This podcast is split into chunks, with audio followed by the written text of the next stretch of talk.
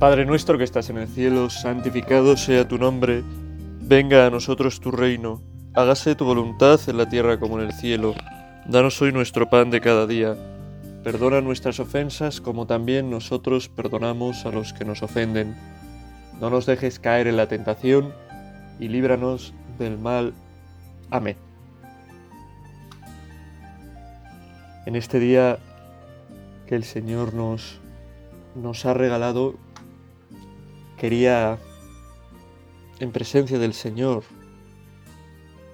meditar para quien pueda ayudarle sobre una realidad que quizás a veces es más tabú dentro de, del cristianismo, de la vida corriente de, de un cristiano, de la iglesia, de lo que, de lo que debería ser, que es el tema de, del sexo, de la sexualidad.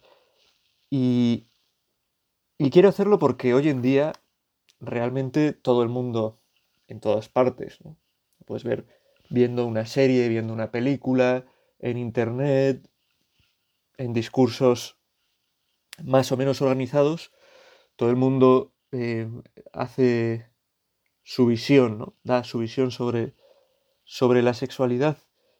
Y muchas veces lo hace eh, pues desacreditando o queriendo dejar pues como ridícula la visión que defiende pues desde luego no solo no solo el catolicismo aunque sí que lo hace quizás eh, con más fuerza por lo menos con la fuerza de bueno de defender pues un mensaje que lleva guardado en vasijas de barro, ¿no?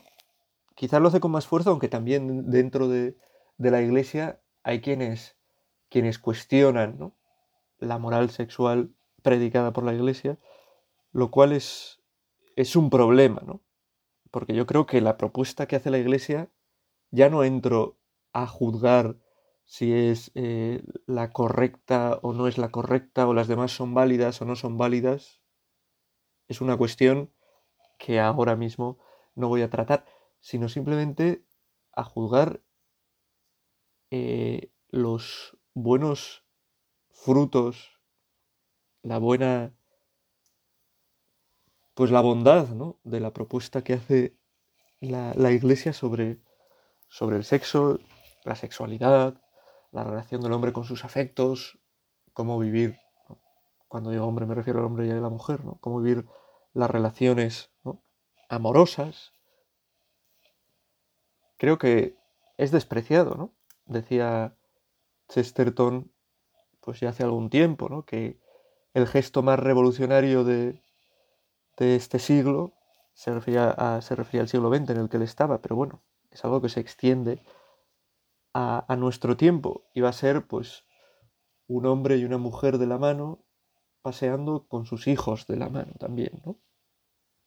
Como que lo que antes era, entre comillas, eh, como si lo que antes era lo más común, pues ahora se hubiera convertido pues en algo burlado, en algo que incluso por los resultados en apariencia que se ven, ¿no? Fijémonos en las estadísticas de divorcios, de violencia dentro de las parejas, de pues incluso eso parece que es pues algo que no es bueno, ¿no? Que no es bueno. Que el hombre y la mujer han vivido siempre por distintas concepciones religiosas, pues abocados a, al matrimonio, a esa vida de entrega, de fidelidad, y que eso no es bueno para el hombre, ¿no? Ni para la mujer, me refiero. Y yo, pues, quiero Mm, desmontar en cierto modo esto, mostrando la visión tan positiva que tiene eh, la Iglesia, el cristianismo, el catolicismo acerca del sexo, cosa que de la que no suele hablar, bueno, pues porque es un tema que ciertamente es un tema que corresponde a la intimidad de cada persona y no hay que estar aireándolo constantemente, pero es un tema que es importante porque es central en la vida de todo el mundo, ¿no? Y la gente pues tiene que tener alguna idea clara. Esta meditación surge del hecho de que dando una catequesis pues a unos novios que están, bueno, son gentes pues conversos, conversos se están convirtiendo, han, descubierto pues la iglesia, la fe, la van descubriendo poco a poco, quieren vivirla más, pues me preguntaban ¿no? si ellos que estaban viviendo juntos podían acercarse a recibir la comunión, ¿no? A lo que yo les pregunté, ¿estáis viviendo juntos? Pero vivís juntos como si estuvierais casados. Es decir, tenéis relaciones y tal. La cosa era evidente, ¿no? Y, le dije que efectivamente, pues, que no, no. Él, ellos lo entendieron, ¿no? Entendieron que, que ellos están buscando pues una forma mejor de vivir, una forma mejor de, entregarse y entienden que hace falta compromiso para esa entrega, ¿no? Y por lo tanto para... Y lo entendieron, ¿no? Me pusieron más pegas. Pero seguimos hablando y me... De otros temas de repente me dijo, oye, entonces, cuando, si algún día nos casamos, también tendremos que seguir entonces eh, confesándonos después de mantener relaciones lo cual me dejó sorprendido, ¿no? le dije, pues no, no. El sexo es una cosa buena, no hace falta confesarse después de, de, pues eso, de tener relaciones si uno lo hace, pues en los cauces en los que, eh, en los que el sexo tiene todo su sentido, toda su fuerza, toda su moralidad, toda su apertura a la trascendencia, a la vida, a la entrega de la, vida entera a otra persona, ¿no? Que eso se da dentro del matrimonio, es algo en ese cauce maravilloso, ¿no? Es maravilloso. Porque al hablar de, de sexo, aunque otros cuando hablan de esto hablan simplemente pues de, de un juego, de, pues de algo como lo más animal del hombre, ¿no? Que, que, pues que es como, bueno, pues como comer o como cualquier otro acto fisiológico, pues que ahí está y ya está. Pues eh, el cristianismo, la Biblia, la Sagrada Escritura, siempre ha defendido que es algo eh, mucho más elevado que cualquiera de esas cosas, porque tiene que ver con el amor. Y el amor no es cualquier cosa, ¿no? Porque en definitiva es el fin de, del hombre y de la mujer, ¿no? Ese poder eh, entregarse de verdad, ese poder entregar la vida entera y recibir a cambio otra vida entera, ¿no? Es el fin natural del ser humano. Y esto, eh, esto se realiza pues como hombre, como mujer, con todo el ser y también con el cuerpo y también con la entrega del cuerpo. De hecho, dentro de, de, de todo esto, lo que no es natural, porque es más bien una cuestión sobrenatural, como también esta entrega pasa a ser sobrenatural, al ser, convertida en sacramento por Cristo, lo que es sobrenatural es el quedarse, entre comillas, porque no es eso, ¿no? soltero, ¿no? el entregarse a Dios, el no entregarse a una mujer o a un hombre, sino a Dios realmente. El celibato es lo que, es lo que no es normal, ¿no? es sobrenormal, sobrenatural. Es un don de Dios que concede a algunos pues para poder vivir una misión específica dentro de la iglesia y para poder ser también eh, señal y signo para los hombres de que hay algo más grande aún que el amor humano, que la entrega humana, que es el amor de Dios, que es un amor que por supuesto también puede vivirse eh, en el matrimonio, en la entrega a otra persona, que es un cauce maravilloso para encontrarse con lo divino, para encontrarse con Dios pues con positividad, ¿no? Quería hablar y meditar en, esta, en este día, poniéndonos delante del Señor, sobre estas cuestiones, ¿no? Sobre la grandeza del, del, sexo, sobre cómo la Iglesia no tiene una visión negativa ni mucho menos, ¿no? sino la más positiva posible, engarzándola dentro de las cosas más grandes de la vida del hombre y no como una cosa más. Cuando se tiene una visión profunda del hombre, que es lo que aporta el catolicismo, pues se tiene una visión profunda también de cómo el hombre debe vivir bien para ser hombre. Y aquí, pues también de cómo el hombre debe vivir su sexualidad, pero no prohibiéndole cosas, sino abriéndole a entregarse de verdad a las cosas grandes. Que ese es el problema muchas veces hoy en día. Que a los hombres, a las mujeres se nos dice que no podemos aspirar a lo grande y podemos aspirar a lo grande. Podemos aspirar a la entrega de verdad, al amor de verdad. Pero para poder vivir esto, además de la gracia de Dios, necesitamos conocer el camino que nos conduce y nos ayuda a vivir de esta manera.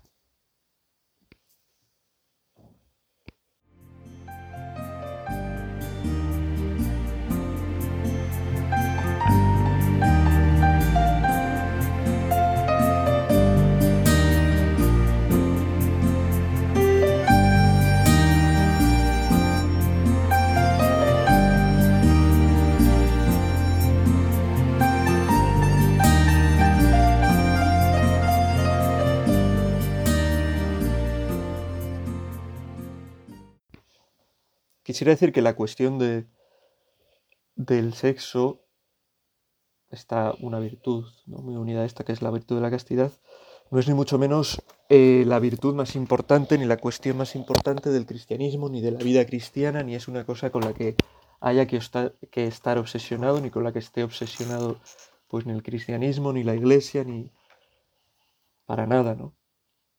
Importante, las virtudes importantes son la, la fe, la, la caridad, la esperanza, la justicia, la prudencia.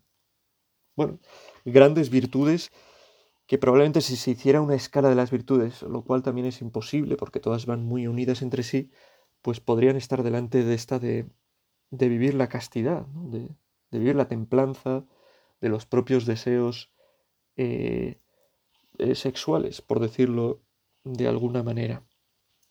Y me quedaba eh, con un pasaje de, del Evangelio en el que Jesús habla de, de estas cosas. Eh, Jesús habla de lo que de lo que hace impuro al hombre. Dice cuando habla de lo que hace impuro al hombre, Él les dijo, esto es el Evangelio de Marcos, Él les dijo, ¿también vosotros seguís sin entender? ¿No comprendéis nada? No comprendéis, nada que entre de fuera puede hacer impuro al hombre, porque no entra en el corazón sino en el vientre y se echa la letrina. Con esto declaraba puro todos los alimentos y siguió, lo que sale de dentro del hombre, eso sí hace impuro al hombre, porque de dentro del corazón del hombre salen los pensamientos perversos, las fornicaciones, los robos, los homicidios, los adulterios, las codicias, las malicias, los fraudes, el desenfreno, la envidia, la difamación, el orgullo, la frivolidad. Todas esas maldades salen de dentro y hacen al hombre impuro. Lo que hace impuro al hombre, al ser humano, son las cosas que salen de dentro. Pero las cosas que salen de dentro muchas veces se eh, alimentan de, de las cosas que vienen de fuera. Es decir, el mal en sí eh, no está, por así decirlo, en cosas que, que podamos ver, que podamos oír, que podamos recibir de fuera, sino en cómo estas cosas afectan realmente a nuestro corazón, a nuestra capacidad de amar. Es decir, podemos vivir, y vivimos de hecho, en un mundo eh, especialmente hipersexualizado, ¿no? porque parece que es en torno a lo que todo gira, lo importante, lo... Bueno, todo está ahí. Y, y salir es difícil, ¿no? Pero y que esto pues no nos afecte interiormente a nosotros para vivir de ese mismo modo, ¿no? Pero cuando dejamos que lo que hay fuera entre nuestro corazón, si son cosas bonitas, pues aliviarán nuestro corazón, nos darán una visión más pura, pero si son cosas feas, pues llenarán nuestro corazón de, de cosas feas y harán que de nosotros salgan cosas feas, cosas impuras, ¿no? Me refiero a que, aunque no se diga hoy, pues en, voz alta, hoy parece que, que lo admirado es, es lo más degradante, ¿no? Lo admirado, claro, la gente puede vivir vidas hacia afuera, pues como muy ordenadas, muy dignas, muy... Pero luego, en su, en su interior, pues se deja llevar por las cosas más mezquinas, por imágenes degradantes, ¿no? Estoy pensando ahora mismo en, el daño que hace en todo este tema eh, la pornografía. La pornografía que va desde las gamas pues, más horribles, como son pues, cualquier gama de pornografía, a las, vamos, a las aberraciones más terribles. ¿no? Inmersos en medio de eso estamos todos, porque eso ahora nos llega de la manera más fácil posible, en un clic. Escuchaba una noticia esta mañana de una niña de 13 años que está totalmente enganchada al móvil y que ella misma eh, graba sus propios vídeos eróticos que, envía por ahí, ¿no? Que está totalmente, pues, corrompida por, por esta cuestión, ¿no? Y en cierto modo nos puede pasar no llegar hasta esos extremos, aunque esos extremos existen, pero nos pasa a todos. Lo que vemos alimenta nuestro corazón. ¿no? Incluso personas buenas que quieren vivir bien, pues su entrega, entregarse a, un hombre o una mujer, ¿no? pues que tienen problemas con, con, la pornografía, pues eso es una, una dificultad para entregarse de verdad, ¿no? Porque igual se piensan que, no sé, que las relaciones con su pareja pues son como lo que han visto en un vídeo pornográfico, ¿no? Lo cual no es real, ¿no? Porque ahí no hay amor, eso es un puro mercadeo, eso es puro vicio, eso es pura, pura degradación, ¿no? Es puro convertir lo más sagrado, algo tan sagrado como el sexo, en un puro material de diversión y además diversión sórdida, ¿no? No de la diversión que uno comparte con los demás muchas veces, sino de la que uno quizás está más o menos avergonzado, pero eh, es más bien en privado, porque tampoco le interesa que se sepa muy bien qué es lo que hace, pues es más bien en privado donde lo vive, ¿no? escondidas. ¿no? Y en cambio el sexo es algo que, más allá de ser algo sórdido, es algo que, como digo, está entre las cosas más importantes, entre las cosas más importantes de la vida, ¿no? Yo suelo decir, alguna vez lo he dicho, probablemente pues sea una exageración o alguien vaya a corregirme por lo que digo o a alguien le suene pues que estoy siendo exagerado o que no lo sé. Suelo decir que igual que dice San Pablo que, que la muerte es con mucho lo mejor, yo podría decir que después de la muerte lo segundo con mucho lo mejor es el, es el sexo. Y creo que no sería una exageración, porque igual que cuando San Pablo habla de que la muerte es con mucho lo mejor, no se refiere al hecho mismo de la muerte en sí, sino a que la muerte, como él sigue diciendo, es al final estar contigo, ¿no? Estar con Dios, que la muerte es el camino para la verdadera vida, que la muerte es el camino para la salvación, ¿no? que, la vida, que la muerte es el camino para el encuentro con Cristo. En cierto modo, así eh, lo manifiestan los que deciden vivir el celibato entregados a Dios, mostrando que hay una vida más allá de esta vida donde está el verdadero amor, la verdadera felicidad, ¿no? Y que incluso se pueden renunciar a cosas tan grandes de esta vida como, como el matrimonio, como el sexo, por esa vida. ¿no? Bueno, pues después de esto, pues el sexo también, ¿no? pues para mí sería, igual que San Pablo dice que es con mucho lo mejor la muerte, pues el sexo es lo segundo mejor. ¿no? y además con mucho.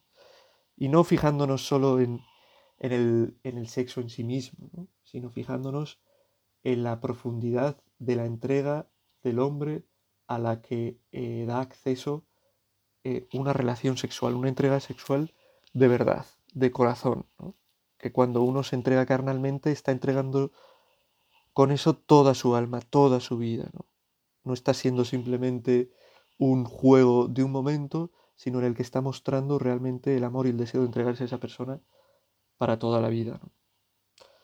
Pues yo creo que es una reflexión interesante ¿no? Y nos puede ayudar para pensar en cómo vivimos esto. ¿no? Es para nosotros un juego, es para nosotros realmente un camino para alcanzar la meta de una vida entregada, de un poder amar de verdad. Esto necesita mucho de la gracia de Dios, pero es algo a lo que el hombre, el ser humano, está llamado a, poder vivirlo de verdad. ¿no? Por eso que no nos quedemos con, pues a medio camino, ¿no? con entregas pobres, ¿no? que soñemos a lo grande. Y a lo grande también es una vida en la que pueda entregar toda, toda mi vida. ¿no? Si tiene algún sentido guardarse ahora, si tiene algún sentido cuidarse ahora de ver ciertas cosas que hacen daño, si tiene algún sentido no vivir eh, de una manera egoísta la sexualidad, ¿no? Centrado en uno mismo y en el propio placer y luchar por huir de eso es para poder de verdad vivirla a lo grande. para poder de verdad vivirla como una entrega de toda la vida. Pues pensemos. Esto es lo que, lo que dice la Iglesia sobre, sobre el sexo.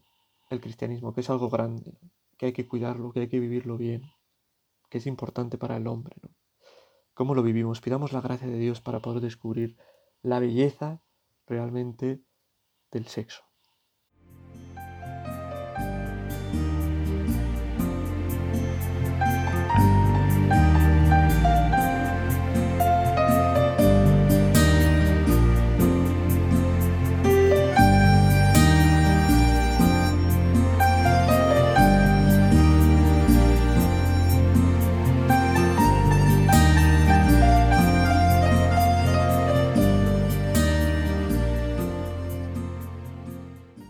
Desde el comienzo la Sagrada Escritura habla de que el varón abandonará a su padre y a su madre se unirá a su mujer y serán los dos una sola carne. Esto está ya al principio del Génesis, ¿no? el ser una sola carne. O sea, es una visión, eh, bueno, nada negativa ¿no? de la entrega de, la sexualidad, ser una sola carne, ¿no? Físicamente la unión de una sola carne se da pues en ese acto ¿no? Del hombre y de la mujer. Desde el principio está en el Génesis, Y es algo que, Cristo, eh, mm, en cierto modo, lo realza, ¿no? Dice también en Mateo, recordando estas palabras del Génesis, Él le respondió, ¿no habéis leído que el Creador en principio los creó hombre y mujer? Y dijo, por eso dejará el hombre a su padre y a su madre, y se unirá a su mujer, y serán los dos una sola carne? De modo que ya no son dos, sino una sola carne, pues lo que Dios ha unido, que no lo separe el hombre. Pues este es el verdadero sentido de del sexo, la unión del hombre y de la mujer, la unión total, la entrega total. Por eso la Iglesia defiende pues cosas como eh, la lucha contra, por ejemplo, pues las inclinaciones que pueden existir, ¿no? Hacia la masturbación, la lucha contra, eh, por ejemplo, ver cosas, películas, lo que sea, series que, que contengan escenas, pues, eh, sexuales, ¿no? Por, eso la iglesia defiende pues, cosas como que se viva bien el noviazgo, no haciendo uso de, la entrega sexual durante él. ¿no? no lo defiende para fastidiar, sino porque quiere que el hombre y la mujer puedan llegar a un bien mayor, que es entregarse pues totalmente libremente y por amor, con deseo de hacerse el mayor bien el uno al otro y considera que, pues, para poder vivir bien esa entrega, que es una entrega también, por supuesto, sexual, es importante eh, guardarse. Guardarse para descubrir en el otro a la persona que es y entregarse no a una cara bonita, a un cuerpo bonito, sino a un corazón, a una persona entera en la que hemos descubierto aquella persona en la que podemos volcar nuestra vida a la que podemos entregarnos por entero en nuestra vida, ¿no? Pues qué, qué importante es vivir, poder vivir de esta manera, ¿no? La iglesia, el cristianismo, cuando defiende su visión del sexo, lo hace buscando la grandeza del sexo. No lo hace porque esté en contra del sexo, ¿no? Ni tenga una visión mojigata o, una visión eh, oscura acerca de lo que es el sexo, ¿no? El sexo como algo malo pero inevitable para la procreación. Bueno, esa visión es una visión que quizás en algún momento ha sido vista así, pero no es la visión que defiende la Iglesia y no es el sentido que tiene defender la vida, el vivir la pureza, el vivir, eh, pues eso, el vivir la continencia mientras uno no se entrega del todo pues en lo que es el matrimonio, ¿no? Pues no es porque sea algo malo, sino porque es algo tan bueno que si el hombre no lo vive bien puede hacerse mucho daño. Y creo que la experiencia de tantas personas, de tantas vidas, de... nos habla de esto, ¿no? De que cuando uno no se entrega bien, cuando uno juega con, con el sexo, acaba haciéndose daño a él, daño a otra persona. Y es una cuestión que hay que cuidar mucho, que hay que cuidar mucho porque el mundo no la cuida en absoluto. ¿no? Nuestra sociedad la cuida muy poco. Hace poco, hace poco, hace un tiempo estuve en una charla sobre la pornografía y sus efectos en la sociedad y pues daban cifras muy dramáticas, muy dramáticas. Detrás de los abusadores hay grandes consumidores de pornografía, sin duda. Y algo que antes era quizás muy difícil, ahora está a un solo clic. Y esta charla era de una asociación o de algo así, ¿no? que hacía una campaña pues para luchar contra la pornografía, cuyo lema era Stop Porn, Porn, Porn, Start Sex. Stop pornografía, Start Sexo acabemos con la pornografía para que de verdad pueda darse el sexo en toda su grandeza. Y es una lucha que tenemos que realizar todos, porque es algo que, que está muy arraigado en muchas personas, que hay muchas personas, también mujeres, ¿eh? hombres y mujeres, que sufren mucho por esta cuestión, que quisieran vivir una entrega mayor, una, una entrega mayor a otra persona, una entrega mayor a Dios, una entrega mayor a sus hijos, una entrega mayor pues a luchar por un mundo más justo, una entrega mayor, pero que viven con dolor, ¿no? Pues cierta adicción a la pornografía. Y es una realidad que está ahí. Y que va a ir creciendo, porque ya, pues eso, cualquier chaval, cualquier chica, pues a muy con muy pocos años tiene una tablet en la mano, la sabe manejar mucho mejor que sus padres y puede pues caer en ver esas cosas a las que de un modo negativo se siente atraído el ser humano y si no sabe luchar por las cosas grandes que puede ocultar la pornografía, que es una entrega eh, pura por amor a otra persona, ¿no? si no sabe luchar por eso, puede dejarse caer en esas redes y dificultarse mucho en su vida el vivir para lo que está hecho cualquier persona, que es para entregarse. Pues como decía, lejos de defender una visión negativa de lo, de lo que es el sexo, el cristianismo defiende una visión muy positiva. Hay que cuidarlo mucho porque es algo muy grande y muy bueno que el hombre necesita de verdad para poder entregarse y vivirlo bien. Y hay que luchar con fuerza contra todas esas voces que dicen que todo da igual, ¿no? que es un simple juego, contra eh, pues esa industria que intenta meternos la el sexo por todos lados, en las series, en las películas, contra la pornografía que tanto daño hace al corazón de los jóvenes y que envejece el corazón de los jóvenes mucho antes de que uno realmente sea viejo y hace que no puedan de verdad entregarse. Le pedimos al Señor a la Virgen María, ¿no? ella que es inmaculada, todo pulcra, todo limpia, sin mancha, que nos ayude a descubrir la grandeza de esta creación de Dios que es, que es el sexo para poder defenderla en, toda su, en todo su esplendor y poder vivirla pues como un camino liberador, como un camino de verdadera entrega, tanto entregándonos a ello como, bueno, como he dicho, como renunciando a ello por, pues por amor, por llevar a cabo una misión, por mostrar la grandeza de Dios. Se lo pedimos a nuestra Madre. Dios te salve María, llena eres de gracia, el Señor es contigo. Bendita tú eres entre todas las mujeres y bendito es el fruto de tu vientre Jesús.